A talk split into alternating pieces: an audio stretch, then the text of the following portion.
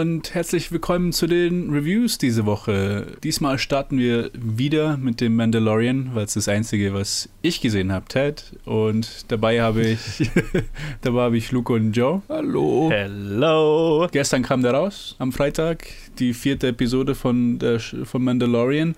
Regie führt Bryce Dallas Howard, was mich überrascht hat am Ende der Episode, als dann, als dann die Credits kamen und ich sehr positiv über, also ich wusste gar nicht, dass sie überhaupt Regiearbeit macht und dann so eine coole Episode dann gemacht hat. Und der Name ist Sanctuary oder yes. die Zuflucht auf Deutsch. Ich weiß nicht, wie sie es da genannt haben. Ich weiß nicht, ob, die, haben sie, ob sie es auf Deutsch groß übersetzt haben, ehrlich gesagt. Nee, also zumindest äh, auf, auf dem Overview bei Disney Plus. Das ist bei mir auf Deutsch mhm. eingestellt und dann glaube ich, könnte da auf zu, die Zuflucht oder so sein. Ah, okay. Ja, gut, dann. Aber ja, vierte Episode, das ist jetzt ungefähr schon die Mitte der Staffel. Ziemlich genau. Ja.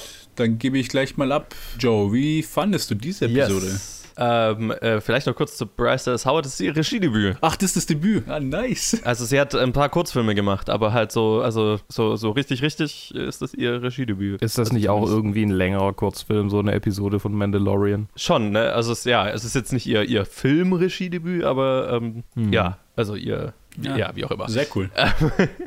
ja, äh, ja, es ist eine Full-on äh, Seven Samurai-Episode. Love it. Oh, es, ist, es ist eins zu eins Seven Samurai. Plus nur mit zwei statt sieben. Genau, in, es ist eine Two Samurai-Episode und äh, in halt super äh, condensed äh, das Ganze. Bis auf also so, so kleine Details, die halt eins zu eins Szenen aus Seven Samurai sind, wie wo Gina Coranos Charakter die äh, Villager mit den Speeren trainiert oder wo sie dann in das Lager von den äh, Raidern gehen und äh, gut, in Seven Samurai fackeln sie es ab, hier sprengen sie es in die Luft. Mhm. Oder wo sie sich treffen und erstmal prügeln. Ja, genau. Ach, so gut. Ja, es war mir schon im, im, im, im, im Forsch also nee, im ähm, Cold Opener klar, worauf es diese Episode rausläuft ja. und äh, ich, ich mochte es. Ja, ja, das war so klar von Anfang an und ich war so froh, dass es so eine ja. Episode wird. Und das ist halt wirklich so eine 40-Minuten-Version von einem dreieinhalb Stunden Film. Es ist halt irgendwie geil, weil es halt so, so, so Full Circle ist. Irgendwie Star Wars war von Kurosawa Samurai-Filmen beeinflusst und gleichzeitig so ein bisschen so ein Space Western und Mandalorian nimmt das Ganze jetzt halt einfach und ja, macht den eigenen Mischmasch draus, so, ne? Mhm. Space Western, Samurai, bla. Ja, und äh, wir haben, finde ich, eine sehr gute Gina Carano in dieser Episode, was mich überrascht hat, weil ich von ihr schauspielerisch nicht so überzeugt war bisher, was sie so gemacht hat. Wo war sie denn sonst noch außer in Deadpool? Ja. Ich kenne sie nur aus Deadpool. Äh, in Fast and Furious Schlag mich tot war sie in einem von denen. Oder Haywire. Und ja, also äh, sie ist eine ehemalige MMA-Fighterin und äh, ja, das geht ja nicht unbedingt in Schauspieltalent über. Aber äh, nach allem, was ich so gelesen habe, hat sie halt wahnsinnig dran gearbeitet mit Schauspielcoaches und so weiter in, in, in den letzten Jahren. Und ich finde, das macht sich mehr als bezahlt in dieser Episode. Oh ja. Fand sie richtig gut. Ja, also vielleicht erkläre ich es noch kurz storymäßig für alle, die, denen Seven Samurai noch nicht gereicht hat. der Mandalorian ist, hat äh, Baby Yoda gerettet in der letzten Episode und äh, sucht irgendeinen Planeten, wo er halt ein paar Monate quasi Unterschlupf finden kann findet, äh, kommt auf einen Planeten, wo es ein kleines äh, Dorf gibt an, an Farmern, die von Ork-ähnlichen äh, äh Raiders, äh, äh, Banditen überfallen wurden. Und die heuern den Mandalorian und an, um, um ihr Dorf zu verteidigen. Und er holt dann eben noch eine jetzt habe ich nicht mehr richtig in Erinnerung, war sie eine ehemalige Rebellensoldatin oder Imperiumsoldatin? Rebellensoldatin. Rebellensoldatin, okay. Ähm, Schocktruppe. Er heuert eine äh, Schocktruppe, genau, eine ehemalige Soldatin an, die da auch eben Unterschlupf, also sie sagt Early Retirement, äh, also Frührente äh, macht auf dem Planeten, die heuert da auch noch an und dann ist so der, der, der große Clou, dass sie merken, dass die Banditen einen ATST, ein ehemalig imperisches Imperium ATST äh, für sich haben. Und äh, dann geht es halt darum, wie, wie schalten wir das aus. Und das hat mir tatsächlich sehr gut gefallen an der Episode, dass es mal so ein ATST aus einer Perspektive zeigt wo es einfach nicht nur so ein Teil von, einem, von einer größeren Schlacht ist und dann ist es vielleicht gar nicht mal das, das stärkste Element dieser Schlacht, sondern es ist halt nur dieses eine fucking ATST und das ist allein schon saugruselig, so von, von, von der Macht, ja. die es hat, ne? Hätten sie mhm. nur zwei große Baustumpfe gehabt, dann. Ja, ja, genau. Wäre das überhaupt kein Problem gewesen. Ich musste die ganze Zeit daran denken, an Episode 6. Ich habe die Episode mit meiner Familie angeschaut und meine Mom so, ey, die kleinen Bärchen haben das Ding doch zum, einfach zum Stolpern gebracht. Warum macht sie das nicht? Aber äh, ja, also das fand ich halt cool. Also so de, quasi einfach so, de, so eine Mini-Version, weil in den Star Wars-Filmen ist halt alles immer groß und riesige Schlachten und bla. Und jetzt geht es halt wirklich nur darum, dieses eine ATST, das, wenn du nur normale menschliche Waffen dagegen hast, halt einfach fast unmöglich ist das auszuschalten. Und das hat mir Spaß gemacht und ähm, es war wieder eine coole kleine Episode. Baby Yoda ist unglaublich süß. Äh, ja, also hier haben wir auch wieder eine, ähm, äh, eine Folge, in, aus der viele Baby Yoda-Memes entstanden sind, nämlich äh, die Suppentrink-Szene, in der die yes. zwei äh, der Bounty Hunter und die Soldatin sich äh, jeweils eine Knarre an den Kopf halten und im Hintergrund da Baby Yoda steht und Suppe trinkt. Ähm, das war eine äh, äh, Szene, auf die ich schon lange gewartet hatte und damit äh, hat Mandalorian für mich eigentlich schon den Höhepunkt erreicht. Äh, okay. Ähm, ich fand die Folge cool und ich kann mich gut an dieses Episodenhafte irgendwie gewöhnen, ähm, bei dem mhm. sich jetzt auch am Status quo so langsam äh, nichts mehr so wirklich zu ändern scheint. Weil ich habe gedacht, okay, das ist so die Mitte der Staffel. Ich kenne wenig Baby Yoda-Memes, äh, die jetzt nach dieser Suppensache waren. Bleibt der vielleicht jetzt hier? Ne? Ähm, aha, ich habe gedacht, ah, vielleicht ändert sich ja so ein bisschen was am Status quo, nämlich dem Status quo, dass halt äh, der Mandalorian mit, mit Baby Yoda rumreist. Das war so mein Gedanke zu der Folge. Ja. Ich weiß nicht, ob ich das Ende spoilern soll oder nicht. Äh, nee, ich lasse es mal. Aber also äh, genau, das waren meine Gedanken zu dieser Folge, wo ich dachte, ah, vielleicht geht es in diese Richtung. Und äh, ich bin gespannt, wie es jetzt, äh, wie sie es weitermachen. also jetzt sollte ja so langsam der, der das anfangen, dass man sich so aufs Ende zubegibt. Jetzt haben wir noch eine Folge, würde mhm. ich sagen, äh, vom, äh, wie ich es einschätze, ähm, in, der, in der der Status quo bleibt. Und dann müsste ja eigentlich eine Folge kommen, in der es dann irgendwie so langsam aufgebrochen wird. Und dann eine, in der irgendwie alles schief geht und dann kommt die finale äh, Folge. Dann kommt der Cliffhanger für Season 2. ja. ja. Und äh, ich bin halt gespannt irgendwie, ob die Serie diesem, diesem, äh, diesem grundsätzlich vorbereiteten Muster, dem die, äh, dem die kurzen Serien auch mal meistens folgen. Das Anime-Muster, das mhm. Half-Season-Anime-Muster, äh, First Arc sozusagen, ähm, ob es dem folgt oder nicht. Ja, ich bin auch gespannt, weil äh, bisher äh, hat, also ich meine, das hat schon Muster, dem es folgt, aber ich würde halt auch der Serie zutrauen, dass sie jetzt nicht irgendwie das Episodenhafte jetzt so krass verlieren. Mhm. Und ich bin auch, also ich meine, ja, ich habe das ja, wie gesagt, ich habe das schon oft als Kritik gelesen, dieses Episodenhafte und gerade, dass sich am Status quo nicht so viel ändert. Äh, momentan stört es mich noch nicht. Mhm. Also auch so, dass jetzt, ohne, ohne was zu spoilern, aber am Ende dieser Episode ist nicht so viel anders als am, Ende, am Anfang der Episode. Ja. Und das ist ja auch bei den letzten Episoden schon so gewesen. Also vielleicht jetzt gerade bei der dritten Episode nicht, weil da hat er ja wirklich dann am Ende das Baby und irgendwie alles hinter ihm her. Also da hat sich ja wirklich was geändert, groß. Aber jetzt bei Episode 2 zum Beispiel, da hat sich das Ende von Episode 2 ist nur, er hat jetzt sein Schiff wieder. Whee.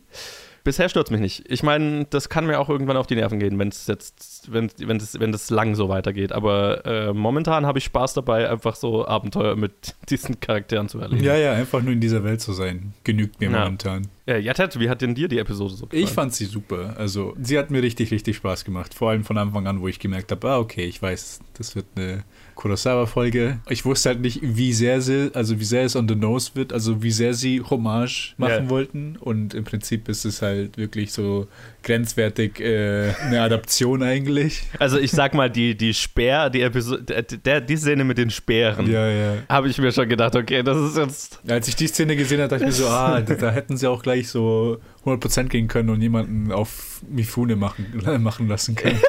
nee, ja. es war auf jeden Fall das alles hat mir sehr Spaß gemacht. Ich, ich, ich fand es lustig, dass ich einen der Villager, einer der, äh, der Schauspieler, der mit den langen Haaren, der, der Filipino ist. Mhm. Ich finde es lustig, weil den, kennt, den kannte ich davor nur aus The Good Place, falls das einer von euch gesehen hat, die Show. No. Und da spielt er halt. Also Good Place erstmal, ich glaube, die beste Sitcom, die ich seit Jahren gesehen habe. Okay. Und da spielt er halt einen extrem, extrem Idioten.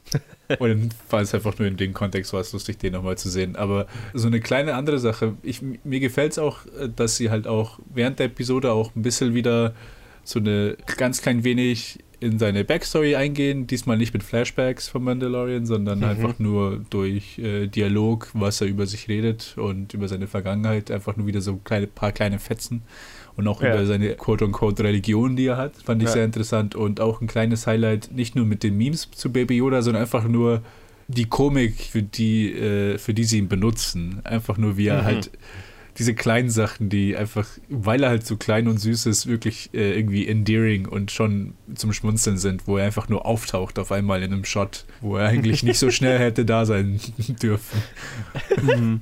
Kein, also, Nein, wie er neben, schon dem, neben dem Mandalorian herwatschelt. Ja, genau, ja, das fand ich halt super. Und auch wie der Mandalorian zu, also ich spoil mal nicht so viel, aber einfach direkt von der ersten, äh, ganz am Anfang von der Episode, wo sie ja davon nur zusammen rumfliegen und dann der Mandalorian mhm. spricht zu ihm, wie als ob er ein Kleinkind wäre und davor und mhm. halt mehr und mehr während der Episode reden sie, wird über ihn geredet, als ob es The Kid ist, also als ob es halt irgendwie so ein kleines Kind wäre, mit dem man sprechen kann, aber mhm. ich hatte eher den Eindruck, dass es ein Baby sein soll und war mhm. ein bisschen verwirrt davon, aber vielleicht wollten sie einfach so ein bisschen mehr äh, machen können mit dem, deswegen haben sie auch ein bisschen rumwatscheln lassen. Ich bin auf jeden Fall gespannt, wie es weitergeht. Also dieses Episodenhafte stört mich überhaupt nicht. Also für mich ist es halt Breath of Fresh Air dass so eine Show jetzt ist, weil normalerweise bin ich halt zumindest bis auf Sitcoms schaue ich ganz andere Shows eigentlich an. Zum Beispiel zurzeit Mad Men und da ist halt genau andersrum. Mhm. Ist halt einfach nur eine viel zu große Show, wo ich halt mich Monate sie nach hinten geschoben habe, weil es einfach diese riesen Story ist, die man halt vor sich ja. hat.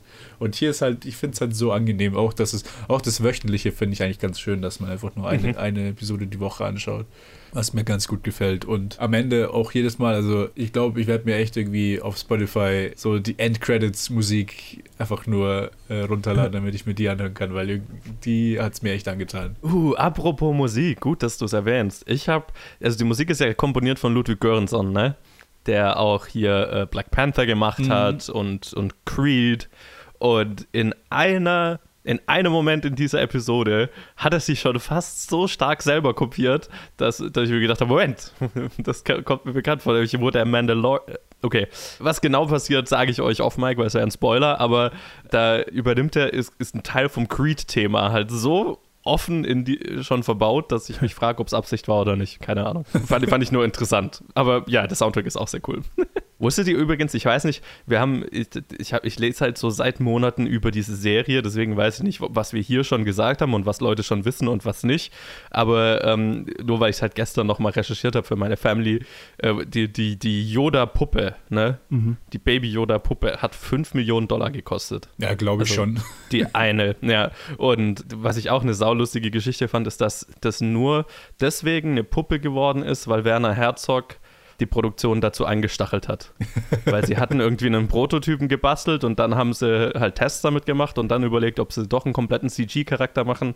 Und Werner Herzog hat irgendwie nur gesagt, ja, macht gefälligste Puppe, ihr Feiglinge. So, we, need, we need a puppet. Only a puppet genau. can convey the fatalistic experience of being a youngster with the soul of an old being.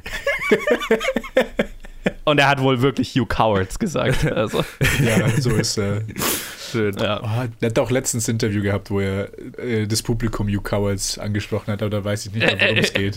Da war es was anderes, glaube ich. Er war, er war, so weit wie er bisher in der Serie war, ein Highlight, muss ich schon sagen. Ja, ja, absolut. Jo. Äh, ich fand die Folge übrigens cool. Ich glaube, ich habe das noch nicht gesagt. Ähm, ich fand sie jetzt so, ja, mh, mm, sie war ein bisschen zu sehr in diese eine Richtung und ähm, dann wurden ein paar Sachen gebaitet, wo ich dachte, okay, irgendwie, das braucht er, mich nie, braucht er mir nicht extra sagen, so dass der Mandalorian nicht bereit ist, hier irgendwie eine Familie aufzubauen und so. Das äh, aber klar, das, sind halt, Beats, ja, ja. das sind halt Beats, ja, die man ab, äh, abarbeiten muss, um quasi der Audience zu sagen, was für ein Typ er ist. Aber das ist mir schon lang klar, dass der der Lonesome mhm. Rider ist und hier nicht irgendwie in der Stadt bleibt. Stimmt, stimmt. Ähm, was ich aber interessant fand, ist, wie lange er, also wie lange er zögert. Ne? Das, das sagt ja auch schon was. Mm, ja, das stimmt. Ich fand jetzt wirklich bei dem Punkt, da hast du eigentlich recht. Ich will da jetzt nicht zu viel spoilern oder so, aber ich hatte echt das Gefühl gehabt, dass sie so ein bisschen absichtlich so ein paar den Charakter verändert haben für die Episode, damit, damit sie halt sowas reinmachen können mit, diese, äh,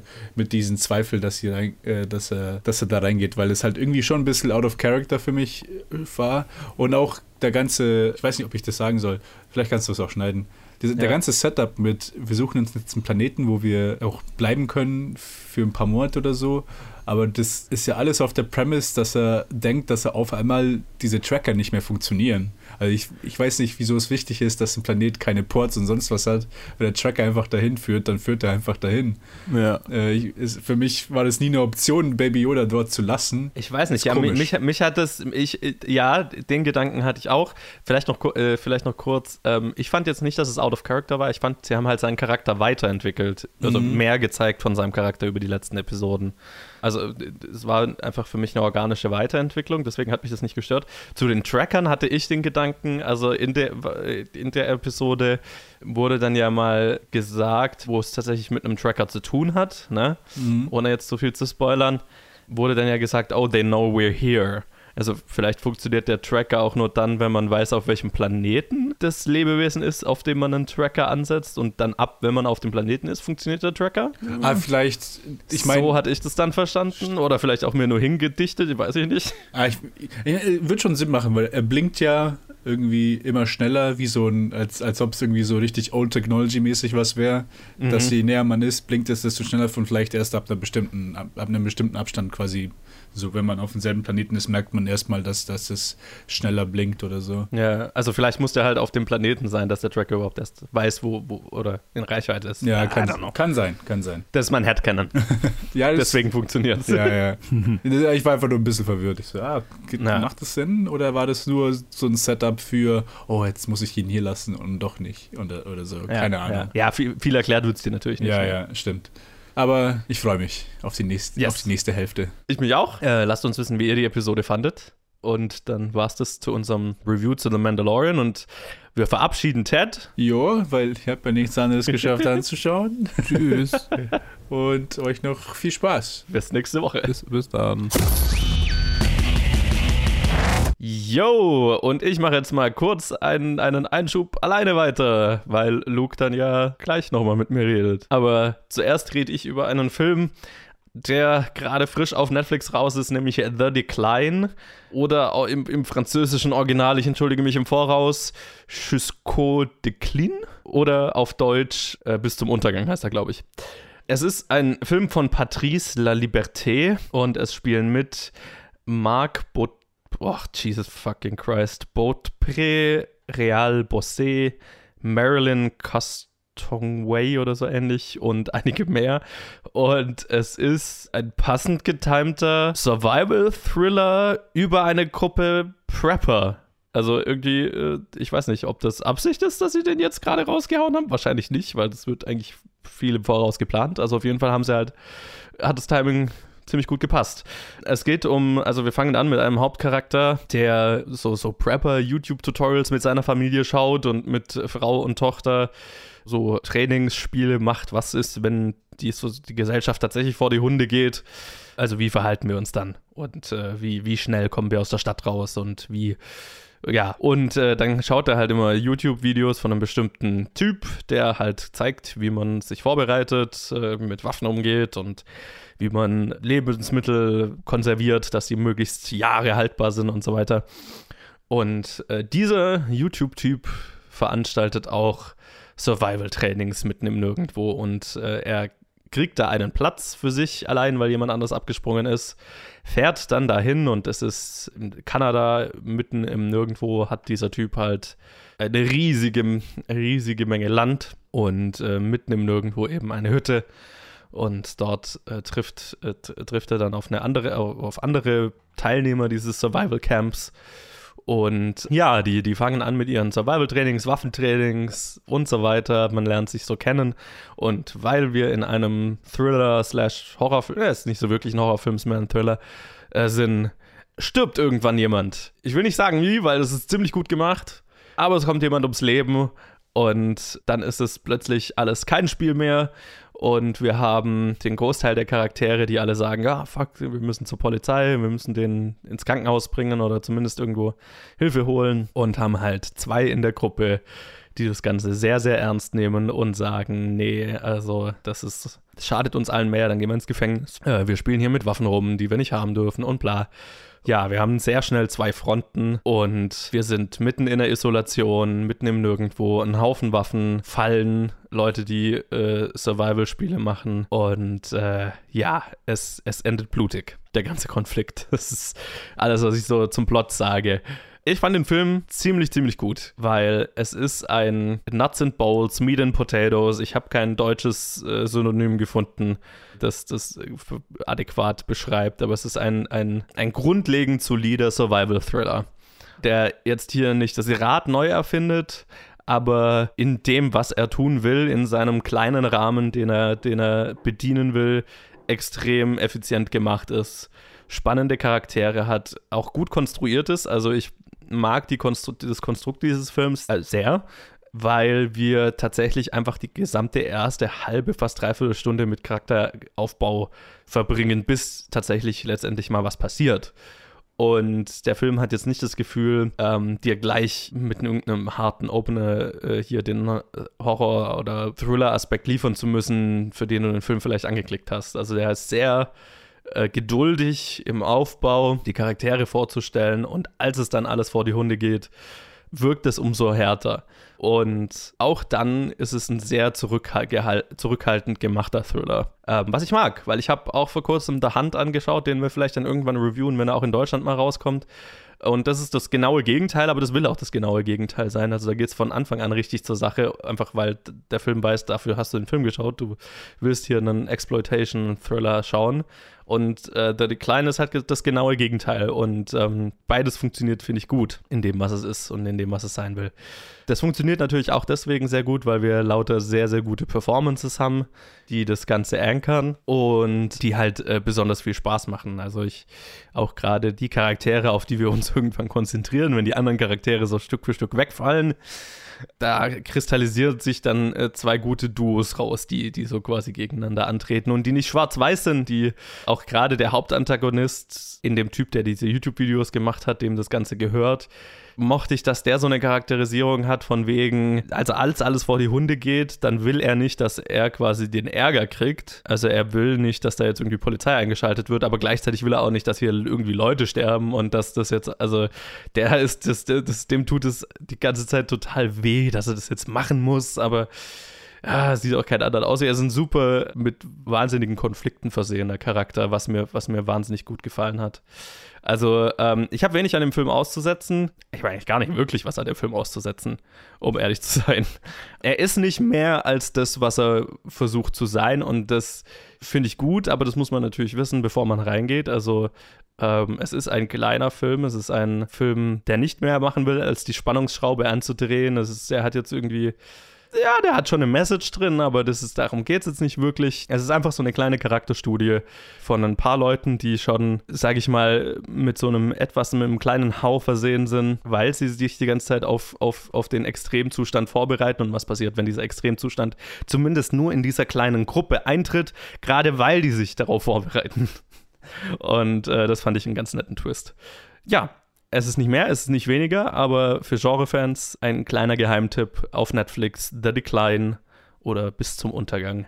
Kann ich sehr empfehlen. Äh, hat mir Spaß gemacht. Und jetzt äh, darf Luke wieder mitreden nach dem Trenner. Ich bin wieder da. Hui. Wir reden über Unorthodox, eine Netflix-Mini-Reihe, die diese Woche rausgekommen ist. Joe ist bei mir, er hat sie nämlich auch gesehen. Aha. Hat sie nämlich auch vorgeschlagen. Vielen Dank für den Vorschlag. Ich hatte das nämlich nicht so wirklich auf dem Schirm und dann habe ich nachgeguckt, was es so ist. Und dann fiel mir auf, hey, die Geschichte kenne ich doch. Es geht nämlich äh, um äh, ähm, Esther Shapiro, äh, in, gespielt von Shira Haas, die aber der wahren Geschichte von äh, ähm, oh, wie hieß sie noch? die eine, eine wahren Geschichte nachempfunden ist. Einer, ich ich finde es raus. Erzähl du weiter. Ja, Deborah Feldmann, so hieß sie. Ah, ähm, ja. Deborah Feldmann, äh, die äh, aus einer äh, chassidisch-jüdischen Community in New York, in Williamsburg, die ziemlich berühmt ist, die auch real existiert, geflohen ist und quasi was das für Folgen hatte, ne? also wer sie dann verfolgt hat und so.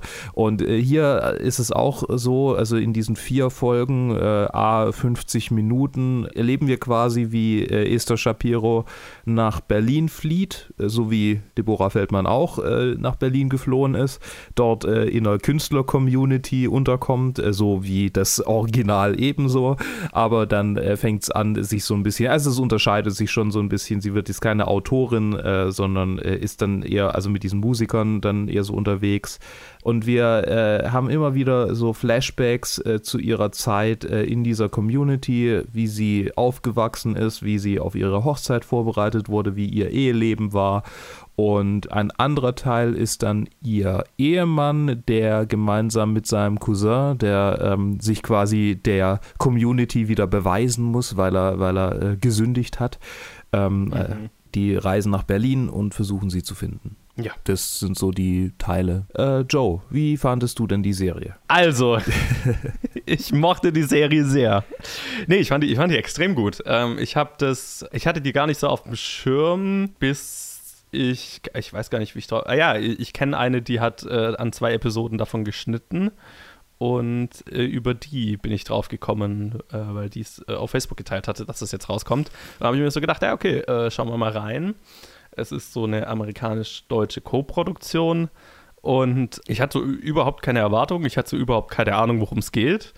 Und war ziemlich gefesselt von Anfang an. Also ähm, ich finde, es ist eine sehr, sehr, sehr, sehr, sehr, sehr gute Miniserie, die äh, Netflix da auf die Beine gestellt hat mit wahnsinnig guten Performances von äh, lauter Leuten, die ich vorher noch nie gesehen hatte, außer Alex Reed, die ihre leibliche Mutter spielt. Ja. Bei der ich gedacht habe, woher kenne ich die? Woher kenne ich die?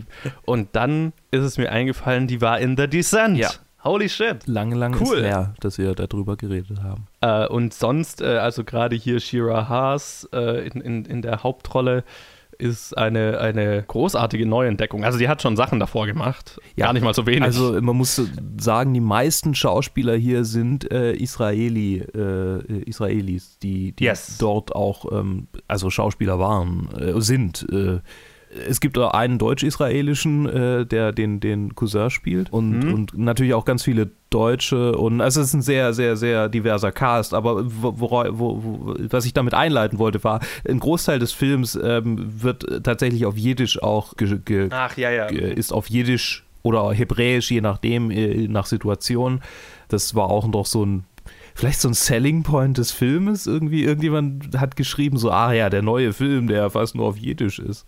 Ich weiß auch nicht. Vielleicht hab, erinnere ich mich gerade auch falsch. Aber ja, ich wollte dich nicht zu lange ja. unterbrechen. Nee, alles gut. Ja, also äh, extrem gute Performances. Also gerade Shira Haas in der, in der Hauptrolle hat mich schon sehr umgehauen, muss ich sagen. Weil die Grundthematik der Serie, also das, das Rauskommen aus einem äh, sektenartigen, aus einer sektenartigen Community oder einem sektenartigen Konstrukt und der, der, dem damit verbundenen Trauma und, und den Schwierigkeiten, das ist, also das ist eine Art von Geschichte, die mich grundlegend schon mal fasziniert und die hier, finde ich, sehr, sehr authentisch und gut umgesetzt ist und wo auch, finde ich, diese Flashback-Struktur oder diese zwei, zwei Zeitebenen-Struktur, finde ich, sehr gut funktioniert.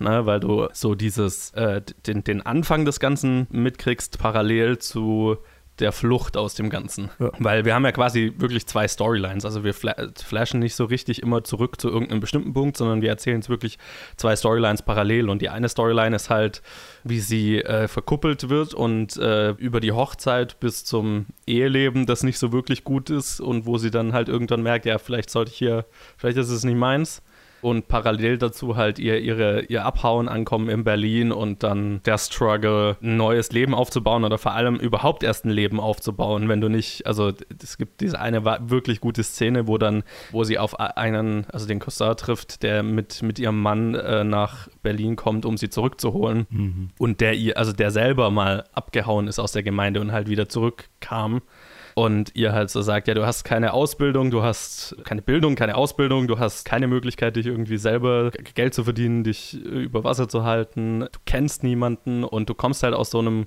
aus so einer Community, wo alles durch die Community geregelt ist, so, ne? Alles durch die Gemeinschaft geregelt ist und dann plötzlich auf eigenen Füßen zu stehen, wenn du nichts anderes kennst, also die ganze Schwierigkeit, die damit verbunden ist, ist extrem gut umgesetzt. Und das ist, glaube ich, was mich am meisten gefesselt hat und was die Serie ziemlich mächtig gemacht hat für mich. Also gerade, die hat mich emotional schon sehr gepackt. Mhm. Ja, wie ging es denn dir? Ja, also ich fand sie, fand sie richtig sehr, sehr, sehr, sehr, sehr gut. Ähm, ich habe selbstkritisch drüber nachgedacht, ob äh, man mich einfach kriegt, indem man eine großartig schauspielernde Frau in Berlin zeigt, die in einer Szene ähm, einen Heulanfall hat und dann reicht es schon zu meinem Lieblingsfilm zu werden. äh, zu einem meiner Lieblingsfilme. Ich fand, die Serie hat, eine, hat, hat einen super Spannungsbogen hingekriegt. Trotz dieser ganzen mhm. Flashbacks und dieses ganzen, ähm, ja, und jetzt gehen wir dahin, jetzt gehen wir dahin, ähm, äh, hatten, wir, hatten wir trotzdem irgendwie, hatte ich immer wieder das Gefühl, dass so, es kulminiert gerade irgendwie und es, so, es baut sich auf mhm. und es baut sich auf, äh, bis es dann irgendwann platzt. Und ähm, mhm. das fand ich echt cool und vor allem dann die Ungewissheit, inwieweit es platzt. Ähm, also mhm. ob es tatsächlich irgendwie dann äh, ne, zu, zu, zu körperlichen, zu, zu Handgreiflichkeiten äh, kommt oder äh, ja, da, da, das war ein, ein, weiterer Spannungspunkt, der, der's, der mich emotional sehr äh, dabei behalten hat die ganze Zeit mhm. über. Dann diese ganze, diese, diese ganze Künstler-Episode fand ich so witzig. Also halt, wie sie da quasi einfach, sie kommt in Berlin an, sie traut sich nicht zu ihrer Mutter zu gehen und dann geht sie irgendwie in so, eine Musik, äh, in so eine Musikhochschule und die Leute ja. einfach so, ja klar, äh, die hängt jetzt halt mit uns rum.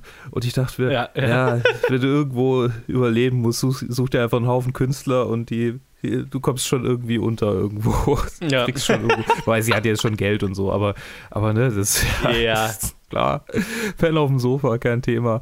Ja. Das fand ich sehr witzig. Äh, und gleichzeitig auch irgendwie rührend, weil das, ja. Hm. Und dann diese, die, also es gibt ja noch diesen Subplot äh, dann mit ihrer eigenen Musikalität, also so was, was kann sie mhm. tun, was kann sie machen, äh, was sind ihre Fähigkeiten, und das war sehr persönlich anrührend. Also da habe ich mich schon mhm. auch irgendwie so, dachte ich so, ha ja eine schöne Geschichte.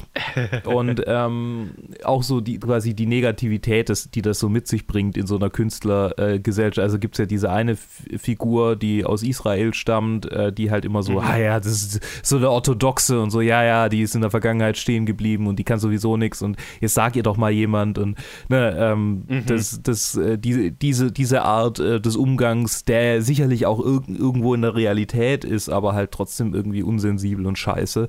Das kenne ich auch so ganz gut aus. Aber, aber, aber halt nicht unverständlich, ne? Also nee, war, eben, ja, ja, es ist das, nicht das, das Gute daran, wie es, wie, es, wie es gemacht ist und wie die Charaktere gezeichnet sind, dass es ähm, ein unsensibler, aber irgendwo verständlicher Handlungsschritt ist, das, was sie tut. Ja. Den ich vielleicht selber nicht so gemacht hätte, aber wo ich verstehen kann, so dieses Gefühl, ey, die kommt jetzt hier aus dem Nirgendwo und, und glaubt, sie könnte irgendwie musikalisch mit uns rumhängen und ich habe mein ganzes Leben dafür gearbeitet, hier zu sein und mhm die kommt hier einfach an und glaubt, sie, sie kann jetzt auch hier ein Stipendium kriegen. So, ne? das, das war gute Charakterzeichnung. Mhm. Ich glaube so, dass, äh, weil du es gerade angesprochen hast, so das Einzige, was ich an der Serie einigermaßen zu kritisieren hätte, ist, glaube ich, dass sie halt wahnsinnig schnell auf diese Künstler-Community trifft, mhm. die auch noch alle natürlich total äh, aus unterschiedlichen äh, Backgrounds kommen und sie deswegen aufnehmen. Also so dieses, sie findet halt quasi, sie findet quasi instant die perfekte Community für sich. Ja. Yeah. und das geht halt sehr schnell, aber gut, wir haben vier Episoden, es muss schnell gehen. Das ist so ein bisschen Whiplash aber in sich funktioniert es gut, weil, die, weil diese Gruppe halt auch einfach gut ist. Ja, ne? ja, das ist tatsächlich auch so das Einzige, wo ich, wo ich dann auch ähm, Kritik äh, äh finden würde. Nicht, äh, dass sie jetzt so schnell diese Community findet, ähm, so, mein Gott, dann hat sie halt Glück wie Glück gehabt. Und äh, quasi sobald du auf solche Leute, also ich garantiere dir, egal in welcher deutschen Stadt, sobald du auf eine Gruppe solcher Künstler triffst, dann, dann ist klar, dass die irgendwie dir helfen. Ja, ja, ja, ja, auf jeden das, Fall. Ja. ja. vor allem, wenn du dann irgendwie marginalisiert bist, äh, eine Frau und äh, aus, ja, ist ganz klar. Was mir am was mich gestört hat, war dann so ein bisschen, es, es war so ein bisschen so arg pro Deutschland. Also da, da rennen zwei hasidische Juden äh, rum und äh, ab einem gewissen Punkt hin und wieder auch mal offen mit ihren, mit ihren äh, Zöpfen und, und den, mhm. den, nicht Kippas, sondern den, den Hüten, wie heißen die? Ich weiß nicht mal, wie die heißen. Ja, also sehr, sehr offensichtlich jüdische Männer.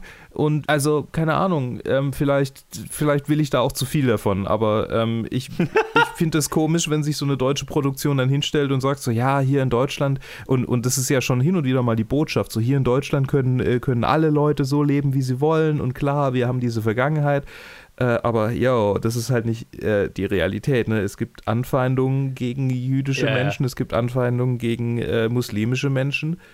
Und äh, das ist alles aus einer äh, Bewegung in unserer Gesellschaft heraus, die in ihren Grundwerten, glaube ich, sich von dieser hasidischen Gemeinschaft gar nicht mal so sehr unterscheidet. So ultra konservative Flachwichser, die denken, äh, sie haben die Weisheit mit Löffeln gefressen und die Welt, wenn die Welt so bleibt, wie sie sich das vorstellen, dann ist alles gut. Und äh, also ich finde, da hätte man, da hätte man doch so einen wunderbaren Bogen gehabt, äh, quasi zu zeigen, so, yo, aber nicht nur die hasidischen Juden sind die Bösen, es gibt auch irgendwie böse deutsche Christen und es gibt auch böse ähm, arabische Muslime und es gibt auch böse äh, ja. buddhistische Mönche, die äh, und so weiter und so fort. Ich meine, klar, so weit muss man jetzt nicht gehen, aber ähm, gerade in Berlin ähm, gibt es ja immer wieder Anfeindungen, also öffentliche Anfeindungen gegen, gegen jüdische Menschen.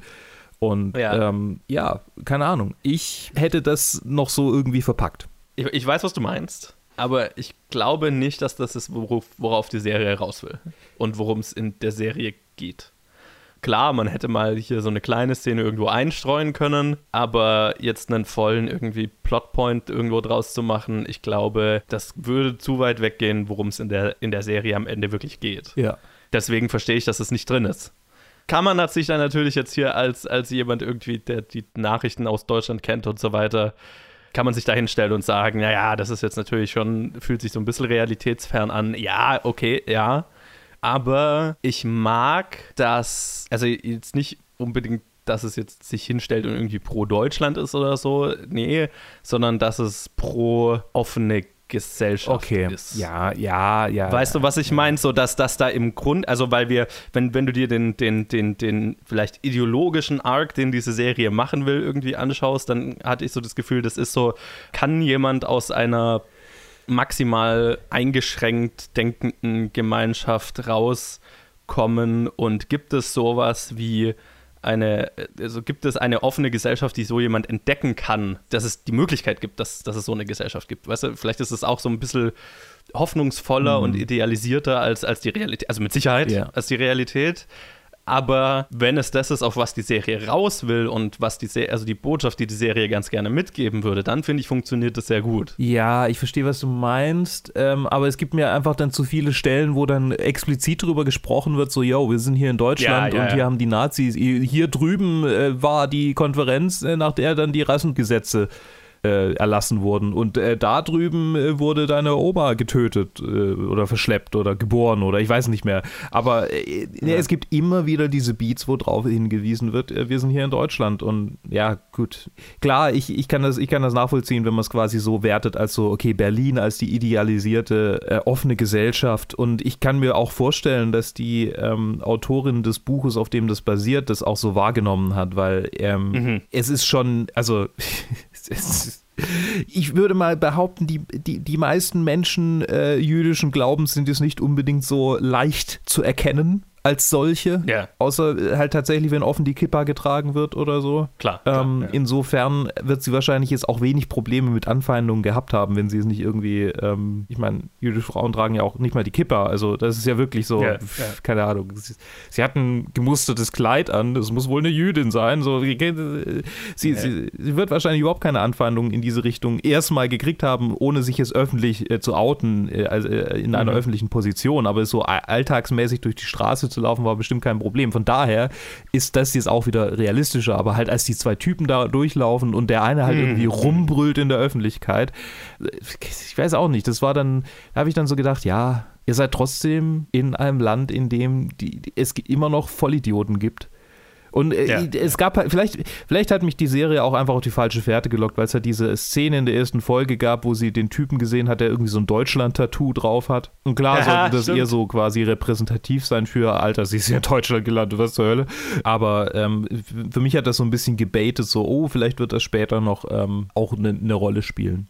Gut, ich habe den Typ schon aber durchaus so als, als eher in die rechte Ecke. Also das sollte, für mich war das jetzt nicht so, oh, dass sie ist in Deutschland angekommen, sondern. Ja, nee, aber halt äh, quasi für sie, für sie so ein Realitätsding, so, oh mein Gott, was, was passiert hier? Naja, gut, ich meine, sie weiß ja sowieso nicht, wie es deuten soll. Also, ne? Okay. Also, sie hat ja sowieso keine Ahnung, wenn da jemand mit einem Deutschland-Tattoo rumläuft, dass der jetzt ich irgendwie. So, ja, weiß nicht, so, so. Also, ich hatte es jetzt nicht so interpretiert, dass sie das sieht und, und sich denkt, oh oh sondern also sie schaut halt fasziniert die Leute um sich rum an und ich als Zuschauer, der den, der den Background habe, dass ich weiß, was so ein Tattoo bedeuten kann, denkt mir halt so, zu denen gehst du jetzt vielleicht mal nicht hin und stellst dich vor so. So hatte ich das jetzt interpretiert. Aber klar, es wird dann nicht, nicht, nicht wieder aufgegriffen. Ich, ich habe es anders interpretiert, aber ist egal. Ähm, ja. ja. auf jeden Fall äh, dachte ich, es geht in die Richtung. Ist es nicht. Ist nicht so schlimm. Ja. Ich finde die Serie trotzdem geil. Ich habe ihr trotzdem fünf Sterne von fünf gegeben, weil es es ist nur quasi so, ein, so eine, so eine Sahnehäubchen-Kritik so mhm. von mir. Mhm, voll, ähm, ja. Was wollte ich noch ansprechen? Ja, das, ich finde Jiddisch ja sowieso hat so einen coolen, also ich meine, man versteht ja irgendwie so ein bisschen was. Ich habe das Gefühl, du verstehst du irgendwo fast zwei Drittel. Davon. Ja, es ist irgendwie. Selbst wenn ich jetzt die Untertitel ausmachen würde, hatte ich oft das Gefühl, ich würde schon was verstehen. die Hälfte schon verstehen. Ja, ja, ja. Und ähm, es ist so spannend, weil dann habe ich also was die Serie in mir auf jeden Fall ausgelöst hat, war zu googeln, äh, woher hasidische Communities stammen, äh, was so ihre Geschichte mhm. ist, äh, was so ihr, ihr Mystizismus, ihr Glaube irgendwie äh, mit sich bringt, weil das ist ja auch sehr, sehr spannend äh, dargestellt, so mhm, dieses, mhm, diese mhm.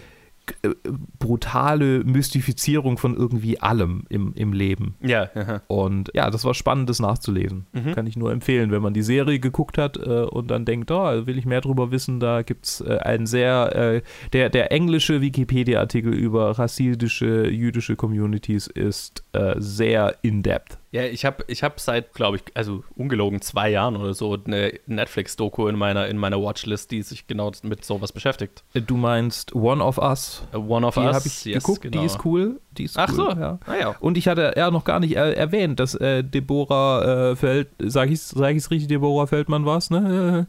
Die Autorin.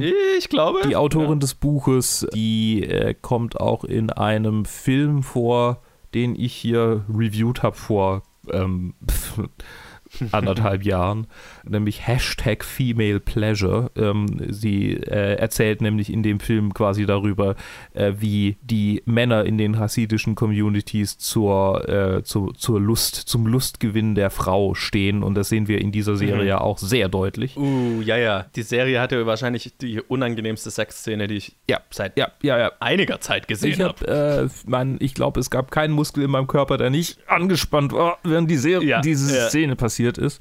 Es war ähm, sehr schmerzhaft äh, mit anzusehen. Ja. Und, und ich habe dann. Das ist ein bisschen spoilerig jetzt, ne? Aber ich habe gedacht, was für ein Hurensohn bist du eigentlich, dass du, ähm, dass du in Deutschland eine Prostituierte fragen musst, wie man eine Frau äh, befriedigt, statt einfach deine Frau zu fragen, während sie schmerzerfüllt jammernd unter dir liegt, du Schwanzlutscher. Ja, Sorry für die, für, die, für die homophoben äh, und, und sexworkophoben Bezeichnungen. Das sind, ich arbeite dran, meinen Wortschatz an äh, Schimpfworten ein wenig zu diversifizieren, aber aktuell mhm. ist das immer noch so tief in mir drin. Okay. Ging, ging mir, ging mir genauso. Also, das war. Oh, the fuck? äh, also, so dieses ganze Gedankenkonstrukt, wo dann halt einfach am Ende ihre Mutter zu ihm sagt: Frag sie doch einfach, was sie will. Und für ihn war das irgendwie so, What? das ist möglich? mind blown. Es, ja. Also so dieses, dieses Gedanke, dieses gesamte Konstrukt, äh, wo halt so ähm, der Mann so das Zentrum von allem ist, finde ich, kommt total gut rüber, mhm. ohne dass es jemals wirklich angesprochen wird. Ja. Also so, so, so Kleinigkeiten, Immer, wie wenn, wenn er. Ein paar Mal es ziemlich konkret gesagt. Also ja, es wird auch konkret gesagt, aber einfach so in kleinen Interaktionen, ne, wenn die dann verheiratet sind und keine Ahnung, er kommt nach Hause und setzt sich hin und ich weiß gar nicht, irgendwie geht es ums Essen. Und dann, äh, ja genau, äh, sie, sie redet dann drüber, dass seine Mutter da war und mit quasi, also er weiß noch nicht, dass sie halt dass seine Mutter mit ihr über, über ihr Sexleben geredet hat, aber mhm. er meint halt nur so, ja, ja, meine Mutter weiß ja am besten, was mir gefällt, so. So nach dem, nach dem Motto, also ist doch gut, wenn meine Mutter vorbeikommt und dir sagt, was mir gefällt, damit du mir am besten das geben kannst, was mir gefällt. Ist doch schön. Ja. Funktioniert. Und das war so, so, so diese Selbstverständlichkeit davon war so, puh, Prost. Yo. Es, ne? das ist schon sehr gut. Es ist rundum einfach, einfach hervorragend in dieser, in dieser Darstellung und, und ich finde es echt, ja. Und es ist mit vier Episoden einfach ein, ein, ein, ein, ein angenehmes, ein angenehmer Snack von einer Netflix-Serie. Ja, wenn man es als Serie sieht, wenn man es als Film sieht, ist es halt dreieinhalb Stunden. Also es ist mehr so Irishman. Klar, ja, das stimmt. äh, nur halt Irishman mit, mit äh, äh, viermal Opening Credits sozusagen. Ja. Ja, gut, dann ist es kein Snack mehr. Whatever, es, ist, es ist gut. Schaut es euch an. Auf jeden Fall, ja. Ja, auch von mir eine, eine volle Empfehlung. Guckt es euch an. Äh, und damit würde ich sagen, sind die Reviews auch äh, fertig für diese Woche, yes. oder? Danke fürs Zuhören. Wir hören uns bald wieder, nämlich wenn es äh, um die nächsten, um die nächsten Filme geht, die nächsten äh, ähm, planetfilmgeek at gmail.com könnt ihr uns äh, äh, schreiben, wie ihr uns wandelt oder natürlich auch eine Bewertung, einen Kommentar hinterlassen auf den unterschiedlichen Plattformen, auf denen wir sind, äh, at planetfilmgeek. Äh, bis bald, bleibt gesund und äh, bleibt daheim. So, so ist es. Prost.